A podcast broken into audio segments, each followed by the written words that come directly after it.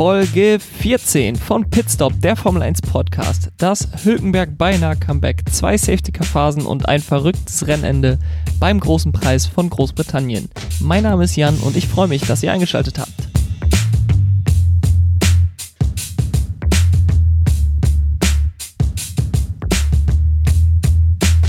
Es war ein Wochenende der unerwarteten Wendungen und vielen Enttäuschungen. Auf vielen Seiten gab es unzufriedene Ergebnisse, äh, unzufriedene Gesichter auch. Und das möchte ich heute mit euch Revue passieren lassen. Es begann bereits am Donnerstag in Silverstone, als es bei der Einreise bzw. beim Check-in sozusagen von Sergio Perez, der da den Corona-Test ablegen musste, einen positiven Test gab. Es hieß zuerst, es ist ein uneindeutiges Testergebnis, dann gab es einen zweiten Test, der ist dann positiv ausgefallen und somit der erste positive Corona-Test in der Formel 1. Es trifft natürlich genau einen Fahrer, äh, was ziemlich, ja, unwahrscheinlich war, aber dadurch, dass die Fahrer wahrscheinlich eher als die Mechaniker durch die Welt jetten, äh, Sergio Perez war in Mexiko unter der Woche ähm, ja, vielleicht auch nicht ganz unerwartet. Es wurde dann im Folgenden spekuliert, wer wohl für ihn, wer für seinen Platz in Frage kommt. Und ziemlich schnell wurde dann klar, dass Nico Hülkenberg den Platz bekommen soll. Unter Vorbehalt natürlich, solange er einen negativen Corona-Test hat. Und für mich war das Wochenende mit dem, mit der Nachricht eigentlich schon perfekt. Nico Hülkenberg in den letzten Jahren ist einer meiner Lieblingsfahrer gewesen. Und auch in der ganzen Formel 1-Gemeinde hat man wirklich gemerkt, was Nico Hülkenberg da für einen Respekt genießt. Von allen Seiten gab es da Zuspruch für den Rückkehrer. Jeder gönnt ihm, dass er jetzt vielleicht endlich sein erstes Podium holen könnte. Und dann kam alles anders, denn wegen Motorenproblemen konnte Nico Hülkenberg nicht einmal starten. Dazu möchte ich aber gleich noch genauer eingehen. Ich möchte nämlich wieder Team für Team durchgehen, jedes einzelne einmal beleuchten, was ist gut gelaufen, was ist schlecht gelaufen bei den Teams, wie geht man jetzt in die nächste Woche in Silverstone rein und macht das wieder nach dem aktuellen Stand der Konstrukteurswertung und starte da natürlich, wie sollte es auch anders sein, bei Mercedes AMG, die mit weitem Vorsprung die Konstrukteurs-WM anführen. Am Freitag ging es für das deutsche Team bei sehr heißen Temperaturen wieder etwas, ja, bei heißen Temperaturen durchaus gewohnt, aber ungewohnt los, denn man war nicht unbedingt das schnellste Team, beziehungsweise man war vielleicht das schnellste Team, aber nicht so dominant, wie man es vielleicht erwartet hatte hier in Silverstone. Insgesamt dann aber Samstag, als es etwas kälter wurde und auch am Sonntag hatte man eigentlich nach Belieben dominiert. Das heißt allerdings bis drei Runden vor Schluss, denn in Runde 50 ging plötzlich die Luft raus, im wahrsten Sinne des Wortes, bei Valtteri Bottas. Es ist ja bereits ein Running Gag, dass Mercedes immer wieder sagt, dass die Reifen nicht weiter hätten belastet werden müssen, dass das Auto am Anschlag war und man trotzdem am Ende als Nummer 1 und Nummer 2 ins Ziel kommt. Das schien dieses Wochenende genauso zu sein und dann verlor plötzlich Bottas Reifen vorne links den Druck. Er hatte vorher schon von Vibrationen geklagt. Das ist dann tatsächlich dazu gekommen, dass der Reifen aufgegeben hat. Dazu muss man natürlich vorne links sagen, der ist besonders belastet in Silverstone. Man hat unglaublich schnelle Rechtskurven, wo dann auf der Außenseite der linke vordere Reifen belastet wird. Das ist äh, Cops Corner nach der alten Start und Ziel. Das ist die erste Kurve, ähm, also an der neuen Start und Ziel auch die letzte Kurve, dann Stowe. Das sind alles schnelle Rechtskurven, wo der vordere linke Reifen wirklich stark belastet wird und alle Fahrer hatten am Ende Probleme damit. Am Ende gab es drei platte Reifen bei äh, ja, eben beiden Mercedes-Fahrern, dazu gleich noch genauer. Ähm, und auch bei Carlos Sainz. Und Bottas, wie gesagt, eben drei Runden vor Schluss verlor sein vorderer linker Reifen den Druck. Man hatte den bereits vor gut äh, ja, 30 Rennrunden aufgezogen, denn man ging mit beiden Autos nach der zweiten Safety-Car-Phase, die wir äh, nach dem Unfall von Daniel Quert hatten, gingen beide Autos rein, holten sich von nach den Mediums die harten Reifen, um damit dann bis zum Ende durchzufahren. Und das war wirklich sehr, sehr knapp kalkuliert, das muss man eben sagen. Und so ging dann wortwörtlich eben die Luft aus. Und Valtteri Bottas verlor dann alle Punkte. Er musste in die Box kommen nach der Runde, fiel dann auf Platz 12 zurück, hatte dann am Ende Platz 11, konnte an Sebastian Vettel nicht mehr vorbeigehen. Kommen wir zu Lewis Hamilton, dem nämlich das gleiche Schicksal fast gedroht hätte. Er verlor jedoch den Reifendruck erst in der letzten Runde und hatte auch schon die Hälfte der Runde absolviert. Also er fuhr gerade durch Cops, ähm, da ging ihm die Luft raus. Vorne links hatte er eben auch einen Plattfuß. Er hatte aber über 30 Sekunden Vorsprung, weil Max Verstappen noch zum Boxenstopp reingekommen ist, um sich neue Reifen zu holen und konnte dann quasi humpelnd ins Ziel mit drei Reifen und holte sich dann trotzdem den Sieg. Wirklich auf des Messers Schneider. Am Ende waren es noch fünf Sekunden im Ziel. Aber am Ende stehen 25 Punkte neben seinem Namen und das ist das Wichtigste. Man wird bei Mercedes einiges überdenken, sicherlich bei der Taktik, auch beim Setup, ob vielleicht auch zu viel, zu viel auf den vorderen linken Reifen Druck ausgeübt wurde, dass man vielleicht eine, ein besseres Reifenmanagement-Setup ja, eben für das nächste Wochenende sich erarbeitet, denn man war von der Pace einfach so weit vorne, dass es gar nicht unbedingt notwendig war, dass man ähm, ja so viel aus den Reifen rausholen musste. Man dominierte das Feld eigentlich vorne weg. Man war ähm, 15 Sekunden vor Max Verstappen, man war 35 Sekunden vor Charles Leclerc und wie gesagt, es sah alles nach einem lockeren Doppelsieg aus und am Ende hat man sich ins Ziel gezittert mit einem einfachen Sieg für Lewis Hamilton, was schon fast eine Enttäuschung ist für Mercedes in diesem Jahr. Die Dominanz ist immer noch da. Das bedeutet jetzt nicht, dass Mercedes irgendwas eingebüßt hat an Pace. Eher im Gegenteil, man hat auf dieser ja, Strecke, wo Motorenleistung eben auch sehr wichtig ist, gezeigt, dass man den besten Motor hat, dass man auch das beste Auto hat und dass man auf solchen Strecken einfach nicht zu schlagen ist. Bevor dieses ganze Reifenfiasko losgegangen ist, muss ich allerdings noch eine Kritik an Valtteri Bottas loswerden, denn man hat wirklich gesehen, was für ein großer Abstand da zwischen ihm und seinem Teamkollegen ist. Er hing immer so gute zwei Sekunden oder knappe zwei Sekunden, sollte ich besser sagen, hinter Lewis Hamilton und wenn er dann mal eine Runde angezogen hatte und etwas näher dran kam, dann hat Lewis Hamilton da direkt gekontert und fuhr ihm wieder weg.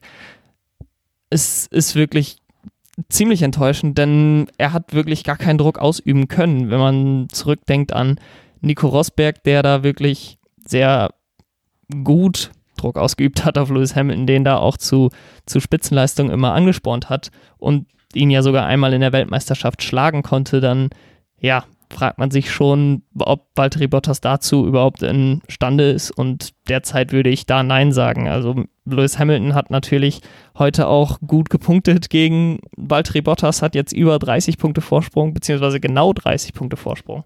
Ähm, das letzte Mal, dass es das gab, es gab es erst einmal seit der Einführung der neuen Punkteregel in 2010 und das war eben genau Nico Rosberg 2016, der die ersten vier Rennen alle gewann.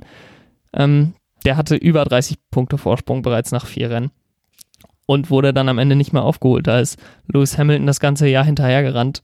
So einen Start braucht man in die Saison, glaube ich, um Lewis Hamilton als Teamkollegen zu schlagen.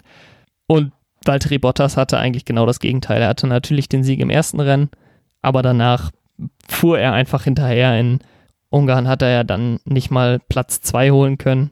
Äh, das ist schon, schon enttäuschend, was äh, den Abstand zwischen Lewis Hamilton und Valtteri Bottas angeht. Kommen wir zu Platz 2 in der Konstrukteursweltmeisterschaft und da ist weiterhin Red Bull Racing. Die sind ja im Moment einfach die zweitstärkste Kraft und das steht auch außer Frage. Also sie können Mercedes nicht angreifen. Da macht man sich auch keine Illusion bei Christian Horner und Adrian Newey und Dr. Helmut Marko und wie sie alle heißen, die wichtigen Tiere bei Red Bull. Ähm, aber man ist eben deutlich schneller als Ferrari, als McLaren, als Renault, als Racing Point auch. Ist, äh, ist auf jeden Fall im Rennen so festzuhalten, dass man besser ist als Racing Point. Man muss allerdings das Wochenende von Red Bull wieder ein bisschen aus zwei verschiedenen Perspektiven betrachten.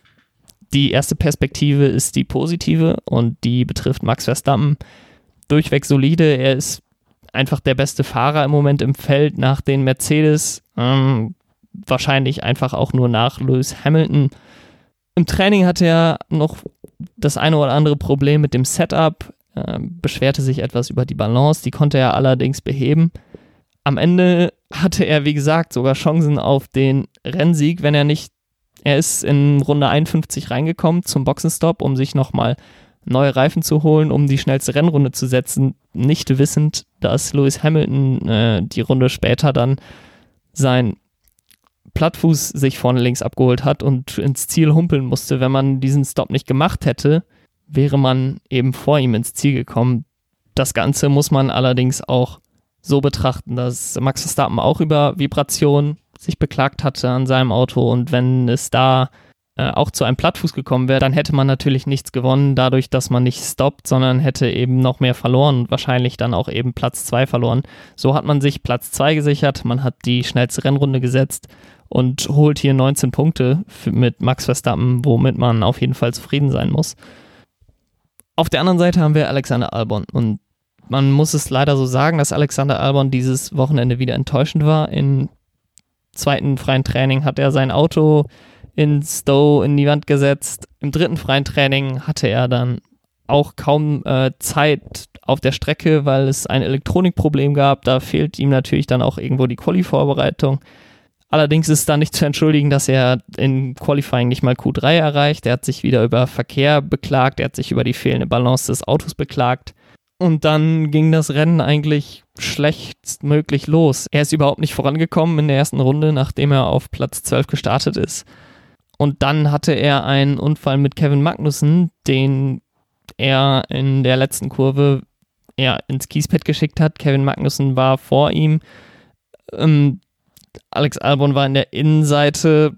Magnussen ja, kam etwas ins, ins Schleudern auf der Außenseite äh, und Albon hatte da die Chance vorbeizugehen, aber es war vielleicht ein bisschen überambitioniert. Ich würde eher sagen, dass es ein Rennunfall war, das hat sogar Günther Steiner von Haas gesagt, der ja sich eher eigentlich auf Kevin Magnussens Seite sehen sollte. Ähm, aber es gab dafür eben eine 5-Sekunden-Strafe. Die hat er dann abgesessen im äh, einem späteren Stop. Er hat direkt nach dieser, diesem Zwischenfall gestoppt, weil er eben auch von Vibrationen gesprochen hat. Er hatte eben Kontakt mit seinem Vorderreifen an dem Reifen von Kevin Magnussen. Da gab es sicherlich dann Schäden am Reifen fiel dadurch natürlich ans Ende des Feldes zurück, kämpfte sich nur sehr mühsam voran und dann holte er statt der harten Reifen sich dann nochmal Medium-Reifen, weil er irgendwie so in einer Schlange hinter Romain Grosjean feststeckte und kam damit eigentlich noch ziemlich gut voran. Er hatte damit eigentlich den besten Stint aller Fahrer im, im Feld. Am Ende war es Platz 8 für ihn und ja, wenn man das natürlich isoliert betrachtet ein nicht besonders gutes Ergebnis, aber die ganze Geschichte, wie das zustande gekommen ist, muss er am Ende, glaube ich, mit Platz 8 ganz zufrieden sein. Alexander Albon habe ich so ein bisschen das Gefühl, der spaltet derzeit auch die Gemüter in der Formel 1. Auf der einen Seite gibt es Leute, die ihm irgendwo einen gewissen Welpenschutz einräumen und die auch sagen, so wie Red Bull die Fahrer behandelt, das finde ich nicht in Ordnung. Da werden die Fahrer gar nicht als Menschen betrachtet, sondern nur als ja, Teil des Autos und wenn sie nicht liefern, dann werden sie eben ausgetauscht wie ein anderes Teil des Autos. Auf der anderen Seite gibt es sehr harte Kritik an Alexander Albon. Die Forderungen gehen so weit, dass er noch diese Saison aus dem Cockpit fliegen sollte. Ich stehe irgendwo dazwischen. Also ich finde beide Positionen zum Teil lächerlich. Also Alexander Albon wird dann so sehr in Schutz genommen, wo ich dann sage, nehmt den gerne in Schutz, aber der Junge ist nicht mehr 19, sondern 24 und da muss er nun mal auch Leistung bringen in der Formel 1. Das ist jetzt nicht mehr, nicht mehr ein Talentstatus wie ein Lando Norris oder wie ein George Russell. Auf der anderen Seite Leute, die sagen, dass er dieses Jahr noch sein Cockpit verlieren sollte, das ist natürlich auch vollkommen überzogen. In, wenn er in Österreich nicht von Lewis Hamilton abge räumt wird, dann reden wir hier vielleicht über Rennsieger Alexander Albon in diesem Jahr. Von daher sollte man auf beiden Seiten mal auf die Bremse drücken und einfach mal sehen, wie das Jahr ausgeht und dann sagt man, okay, es ist, er ist jetzt nicht gut genug für Red Bull und muss deswegen sein Cockpit räumen oder er ist gut genug für Red Bull. Er ist der gute zweite Fahrer neben Max Verstappen, der auch den einen oder anderen Podestplatz holen kann, dann soll er im Red Bull bleiben. Von daher abwarten, was passiert in diesem Jahr. Man will hier Woche für Woche irgendwie neue Story rund um Alexander Albon, ja, erzwingen. Aber das ist aus meiner Sicht eben kein, kein zielbringender Diskurs in der Formel 1. Platz 3 in der Konstrukteursweltmeisterschaft verteidigt weiterhin McLaren. Die haben im Grunde genau das abgeliefert, was man von ihnen erwartet hat. Auf einer Strecke, die von den Stärken ähnlich der Strecke in Österreich sind, waren sie gut unterwegs. Man hat ja in Österreich damals das erste Podium geholt. Dieses Mal haben sie P5 und P7 im Qualifying geholt hatten dann nach dem zweiten Safety Car einen ziemlich guten Restart. Beide Autos waren vor den beiden Renaults. Carlos Sainz ist dann an Romain Grosjean, der als einziger nicht auf äh, nicht in die Box gekommen ist in der zweiten Safety Car Phase, ist dann relativ schnell vorbeigekommen. Da gab es so einen kleinen Moment, wo Romain Grosjean ziemlich aggressiv verteidigt hat, wo Carlos Sainz sich auch übers Radio beschwert hat. Er ist dann aber in der folgenden Runde vorbeigekommen, von daher kaum äh, ja, Probleme damit gehabt. Lando Norris hat sich dann etwas schwerer getan und ist dann zwar vorbeigekommen, aber konnte sich auch nicht so richtig absetzen von Romain Grosjean. Er war so 1,5 bis 2 Sekunden irgendwie vor ihm, aber er war eben auf den harten Reifen, Grosjean auf den Medium-Reifen und die Medium-Reifen haben bis zu einem bestimmten Zeitpunkt ziemlich gut durchgehalten. Und äh, so konnte man sich nicht wirklich absetzen von den Renaults, die eine Zeit lang dann noch hinter Grosjean festhingen, aber wie gesagt, eben dann gar nicht allzu weit weg waren, als Grosjean dann zum Boxenstopp abgebogen ist. Daniel Ricciardo, es kam dann, wie es kommen musste, überholte Lando Norris dann noch für was da zu dem Zeitpunkt Platz äh, 6 war. Dann hatte Carlos Sainz, was ich gerade schon mal ab angesprochen hatte, eben vorne links auch einen Platten. Dadurch verlor man den Platz auch noch was dann wiederum nicht nur Platz 6 war, Platz 5 und Platz 6 war, sondern Platz 4. Ähm, Lando Norris konnte dann seine Position hinter Daniel Ricciardo verteidigen, kommt am Ende auf Platz 5 ins Ziel. Man holt damit ordentlich Punkte, 10 Punkte wieder. Man ist sicherlich etwas enttäuscht, dass es nicht noch mehr wurden, dass man nicht in der Position gelandet ist, wo Renault am Ende war mit Platz 4 und Platz 6. Dennoch hat man gezeigt, man kann konstant gute Leistungen bringen und dass der Reifen nun mal platt gegangen ist, hat sicherlich auch was mit der Fahrweise des Fahrers zu tun, aber ist zum, großen, zum größten Teil einfach Pech. Eng auf den Fersen von McLaren befindet sich weiterhin Ferrari und ähnlich wie bei Red Bull muss man die Wochenenden der beiden Fahrer von Ferrari sehr unterschiedlich bewerten. Fangen wir mit Charles Leclerc an, er schien direkt hinter Red Bull die ganze Zeit die Pace zu haben am Wochenende. Er hat sich zum Teil auch über die Fahrbarkeit des Autos beschwert, aber er schien doch irgendwo Platz 4, Platz 5 sich einordnen zu können hinter eben den Mercedes und den Red Bull. Anders war es bei Sebastian Vettel, der am Freitag im Grunde gar nicht fahren konnte. Er hatte in freien Training 1 hatte er Kühlungsprobleme, dann hatte er Probleme mit seinen Bremsen im zweiten freien Training, ist dann noch etwas auf die Strecke gekommen, aber die ganze verlorene Zeit konnte er dann eigentlich nicht mehr aufholen. Wenn wir dann aufs Rennen gucken, Charles Leclerc war lange ja, sozusagen in seiner eigenen Liga, was nicht bedeutet, dass er der Beste war, sondern er war zwar hinter Max Verstappen, aber deutlich vor McLaren und Renault und ja, fuhr da so sein eigenes Rennen, ohne wirklich angegriffen zu werden von irgendjemandem. Durch den Defekt von Bottas dann in Runde 50 konnte er noch einen Platz vorrücken und holt damit das zweite Podium der Saison für ihn. Ich habe es auf Twitter auch schon geschrieben. Es ist fast nicht zu glauben, dass Ferrari doppelt so viele Podien hat wie McLaren und Racing Point zusammen. Von daher sehr, sehr zufriedenstellendes Ergebnis für Charles Leclerc. Sebastian Vettel auf der anderen Seite hatte überhaupt keine Pace. Man hatte wahrscheinlich auch nicht das Setup, was man hätte haben sollen für Sepp, äh, er kämpfte das ganze Rennen mit dem Auto, mit Esteban Ocon und Pierre Gasly, die da beide an ihm vorbeigekommen sind. Äh, am Ende konnte er durch die Ausfälle bzw. durch die Defekte bei Bottas und bei Sainz noch Plätze gut machen und hat so immerhin einen Punkt noch mitgenommen. 19 Punkte also insgesamt, die Ferrari hier mitgenommen hat aus Silverstone. Wahrscheinlich hätte man das vor dem Wochenende unterschrieben und auch das Ergebnis von Charles Leclerc ist sehr zufriedenstellend. Ähm, bei Sebastian Vettel steht allerdings in der nächsten Woche sehr viel Arbeit ins Haus. Was zusätzlich noch aufgefallen ist, ist, dass bei den Restarts beide Autos Plätze verloren haben. Das bedeutet also, dass da überhaupt keine, keine Temperatur in die Reifen gekommen ist während der Safety Car Phase und dass, dass die anderen Teams deutlich besser hinbekommen haben, was sicherlich auch mit der, dem Setup des Autos zu tun hat und ja, dem grundsätzlichen der grundsätzlichen Fahrbarkeit des Autos, dass die Reifentemperaturen einfach nicht da sind, wo sie sein sollten, dass man das Auto wirklich zum Arbeiten bekommt. Kommen wir zu Platz 5 in der Konstrukteursweltmeisterschaft zum Team von Racing Point und die haben natürlich, wie schon zu Beginn des Podcasts angesprochen, die Story des Wochenendes geschrieben.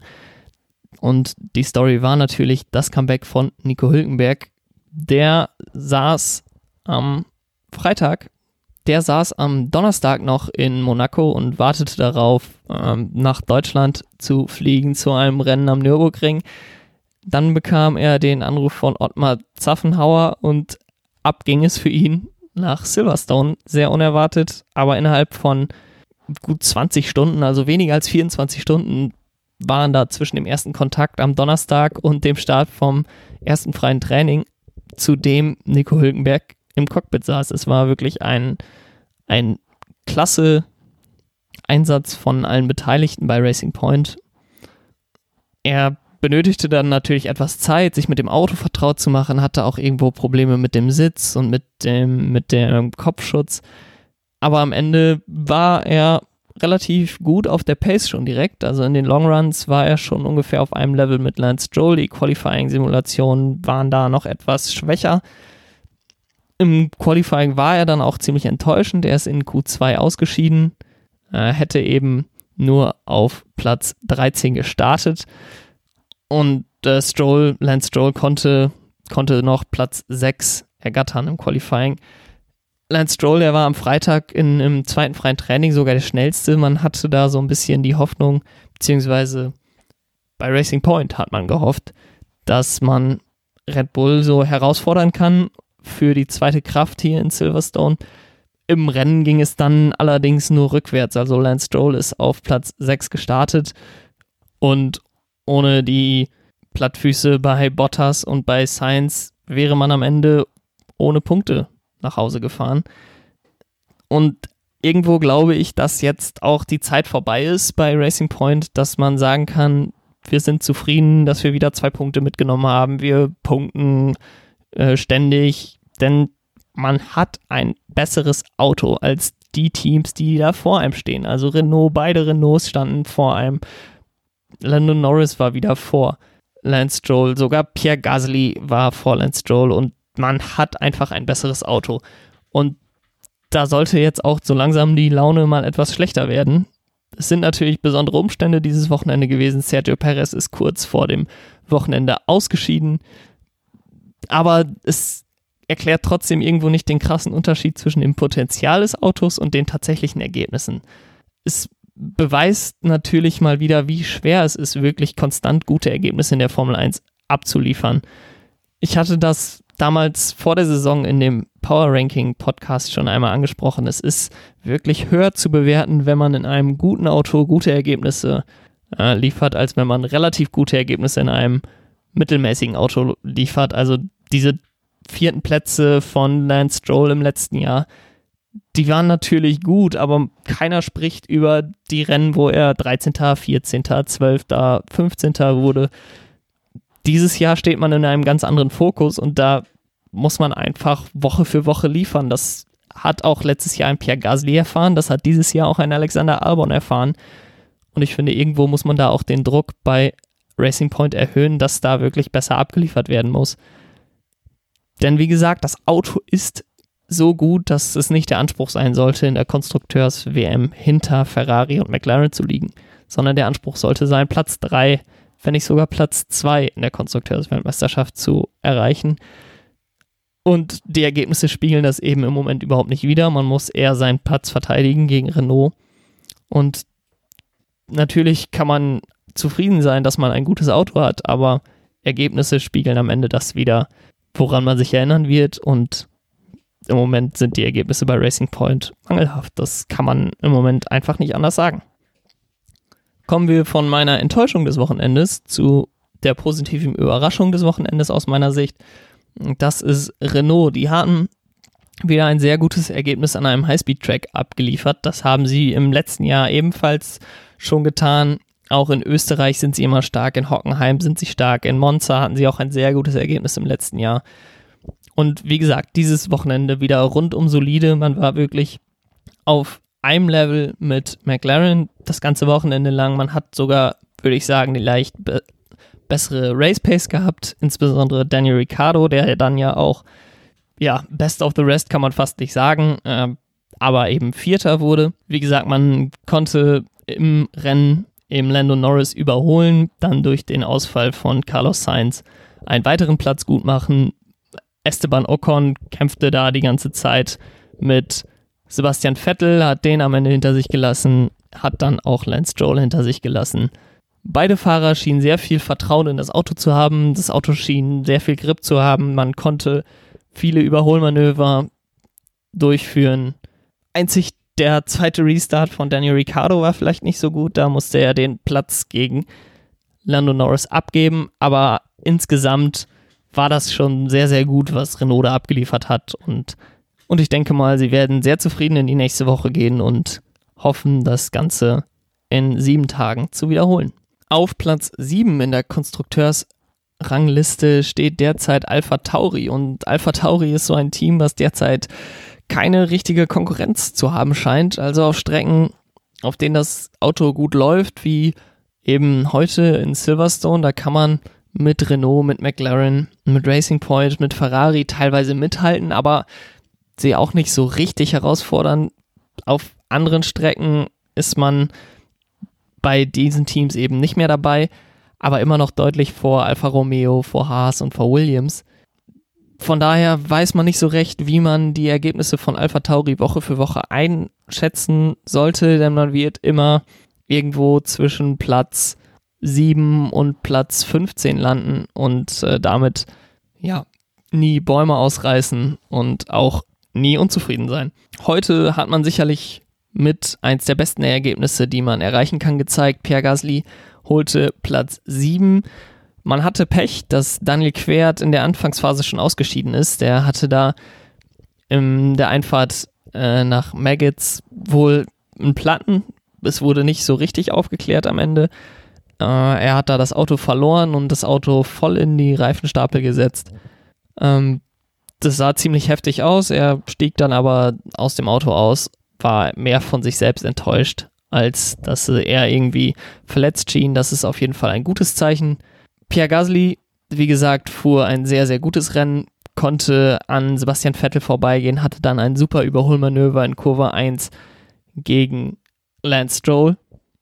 Und er schien wirklich noch Leben in den Reifen gehabt zu haben, während bei den anderen Fahrern überall die Reifen die Luft verloren haben. Und er holte mit P7 das beste Ergebnis der Saison, äh, genauso wie in Österreich beim Saisonauftakt. Und ich glaube, das ist auch, wie gesagt, das Maximum, was Alpha Tauri derzeit abrufen kann. Sie zeigen eine positive Entwicklung. Also vor ein paar Jahren waren sie ja wirklich mit unten dabei. Sie entwickeln sich immer mehr zu einem, zu einem oberen Mittelfeldteam. Die Entwicklung des letzten Jahres wurde da auf jeden Fall positiv fortgesetzt. Und das freut mich natürlich, wenn das Mittelfeld dann noch enger zusammenrückt und man noch unerwartetere Ergebnisse bekommen kann wie weit es im nächsten Jahr vielleicht auch nach vorne gehen kann oder in den nächsten Jahren, wenn die, die Budgetdeckelung kommt und äh, ein Team wie Alpha Tauri, was da wohl sehr effizient arbeitet mit dem Budget, vielleicht noch bessere Chancen hat, äh, das wird man sehen. Aber grundsätzlich zeigt der Pfeil da schon nach oben. Wahrscheinlich auch, und das muss man an dieser Stelle auch mal sagen, weil man zwei relativ erfahrene Fahrer für Alpha Tauri-Verhältnisse in den Autos hat. Das wird sich allerdings am Ende des Jahres ändern. Das kann ich mir zumindest nicht anders vorstellen. Kommen wir nach einer, nach zwei positiven Erlebnissen des Wochenendes mal wieder zu einem schlechten Erlebnis am Wochenende und zwar Alfa Romeo. Wie alle Ferrari-Teams hatte man ja schon erwartet, dass es ein schweres Wochenende wird für Alfa Romeo und genauso ist es dann auch gekommen. Kimi Räikkönen hatte ziemliche Probleme mit der Boxenmauer zum Start der zweiten Safety-Car-Phase. Als er erst reinkommen sollte, dann doch nicht. Dann ist er reingekommen, hat da ein paar nette Worte für seinen Renningenieur bereit gehabt. Antonio Giovinazzi schien auf den harten Reifen zwischenzeitlich ganz gute Pace zu haben. Das wurde vielleicht auch ein bisschen dadurch äh, verbessert, dass Romain Grosjean das ganze Feld in, ein, in sehr kurzen Abständen gehalten hat.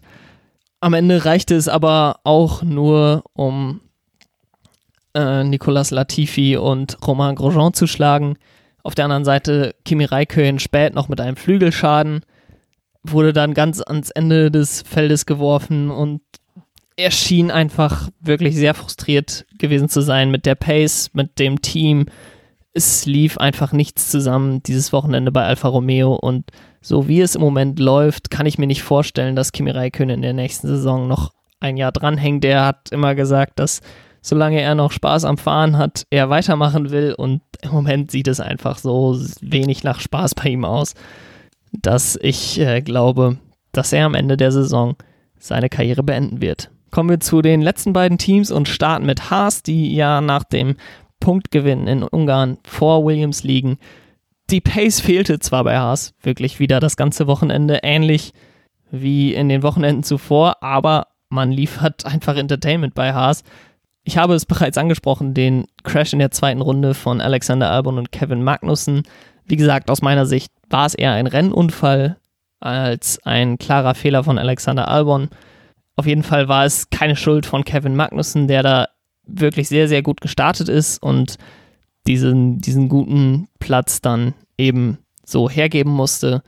Es ist auf der anderen Seite auch ein positives Erlebnis gewesen, zumindest für mich, denn es ist der erste Fahrer, der seinen Sonntag im Kiesbett beendet hat und für die, die seit Saisonbeginn dabei sind, heißt das, wir haben die ersten 5 Euro, die in die Kasse wandern, die am Ende gespendet wird an die deutsche Knochenmarkspenderdatei in der Kiesbett Challenge. Für jeden Fahrer, der sein Rennen Samstag oder Sonntag im Kiesbett beendet, werde ich 5 Euro spenden.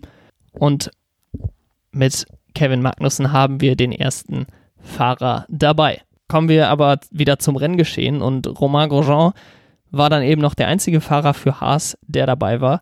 Und er war dann eben auch der einzige Fahrer, der in der zweiten Safety-Car-Phase nicht in die Box gegangen ist, der die alternative Strategie gewählt hat und auf den Medien draußen geblieben ist. Und man muss sagen, es war natürlich zum Scheitern verurteilt, aber die Pace war auf den Medienreifen gar nicht schlecht. Also er hat da lange gut mitgehalten im Feld. Er hat das Feld natürlich auch eng zusammengehalten, wie ich gerade schon mal gesagt habe.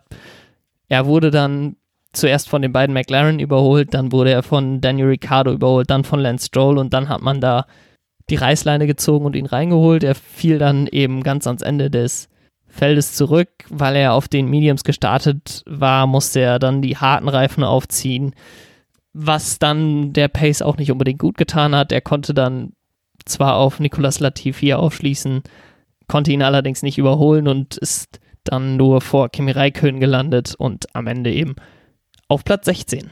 Er hat mit seinem ersten Stint aber definitiv gezeigt, warum der Medium-Reifen als bester Rennreifen bezeichnet wurde. Und über das werden wir in, dem, in der nächsten Woche auch noch sprechen, denn dieser Medium-Reifen wird in der nächsten Woche der harte Reifen sein.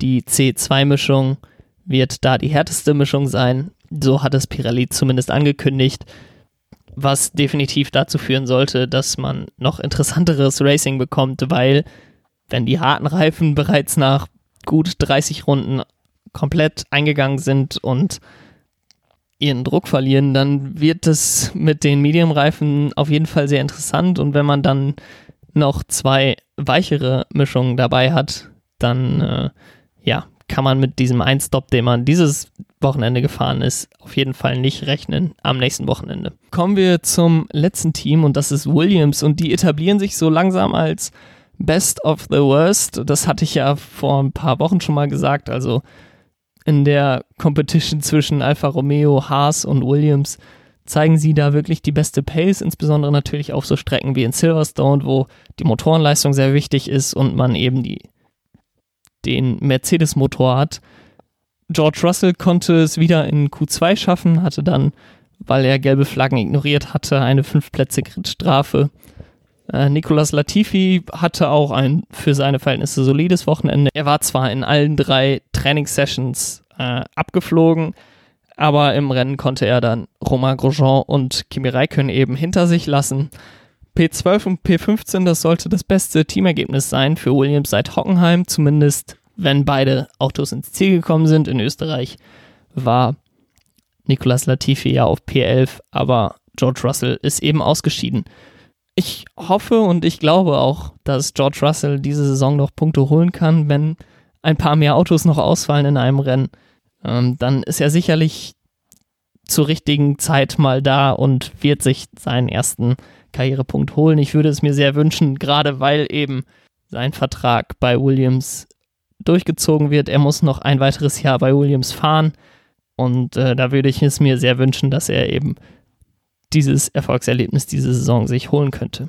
Und da sind wir jetzt durch, alle zehn Teams durch. Ich äh, war über weite Strecken des Rennens ziemlich gelangweilt, muss ich sagen. Also die ersten 20 Runden hatten natürlich zwei Safety Cars direkt, aber dann die letzten fünf Runden haben wirklich vollkommen äh, die Action zurückgebracht und entschädigt für die 30 Runden, die dazwischen lagen.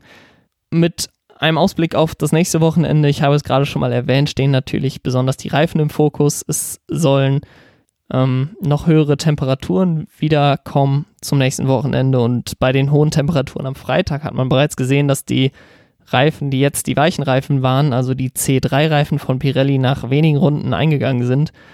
Nächstes Wochenende sind die weichen Reifen die C4-Reifen und die C3-Reifen die Medium-Reifen. Das sollte natürlich noch mehr Spannung versprechen, da auf jeden Fall mehr als ein Pitstop benötigt äh, wird das wäre wahrscheinlich dieses Wochenende schon angebracht gewesen, aber äh, die meisten Teams haben es eben dann durchgehalten auf ihren harten Reifen. Ferrari muss Probleme in den Griff bekommen, die sie an diesem Wochenende hatten, insbesondere bei Sebastian Vettel. Das sollte äh, auf jeden Fall besser werden, wenn man einen vollen Testtag am Freitag hat und nicht beide Sessions aussetzen muss, wie an diesem Freitag. Und Nico Hülkenberg, wenn wir den zweiten deutschen Fahrer uns da auch noch angucken, sollte auch mit einer weiteren Woche Vorbereitung auf jeden Fall ein Kandidat für ein gutes Ergebnis am nächsten Sonntag sein. Wenn er dann fährt, ich glaube, es ist zu 95 Prozent sicher, dass er fährt. Sergio Perez muss, glaube ich, mindestens zehn Tage in Quarantäne und dann negative Testergebnisse vorlegen. Von daher, toi toi toi, dass Nico in der nächsten Woche fährt und wir ein gutes Ergebnis von ihm sehen können. Das war's dann von mir für diese Woche mit Pitstop, der Formel 1 Podcast. Wenn euch die Folge gefallen hat, dann könnt ihr gerne diesen Podcast abonnieren. Ihr könnt ihn bewerten bei Apple Podcasts mit 5 Sternen und mir auch gerne auf Twitter folgen bei pitstopf1jan. Dort seht ihr dann alle meine Status-Updates und meine Meinung zum Rennen schon direkt live während des Rennens. Ich kehre mit der nächsten Podcast-Folge am Donnerstag zurück, blicke dann auf das zweite Rennen in Silverstone, das 70 Jahre Formel 1 Rennen. Hoffentlich dann mit der Bestätigung, dass Nico Hülkenberg in der nächsten Woche fährt und einem positiven Ausblick aus deutscher Sicht. Bis dahin, habt eine schöne Woche. Ciao.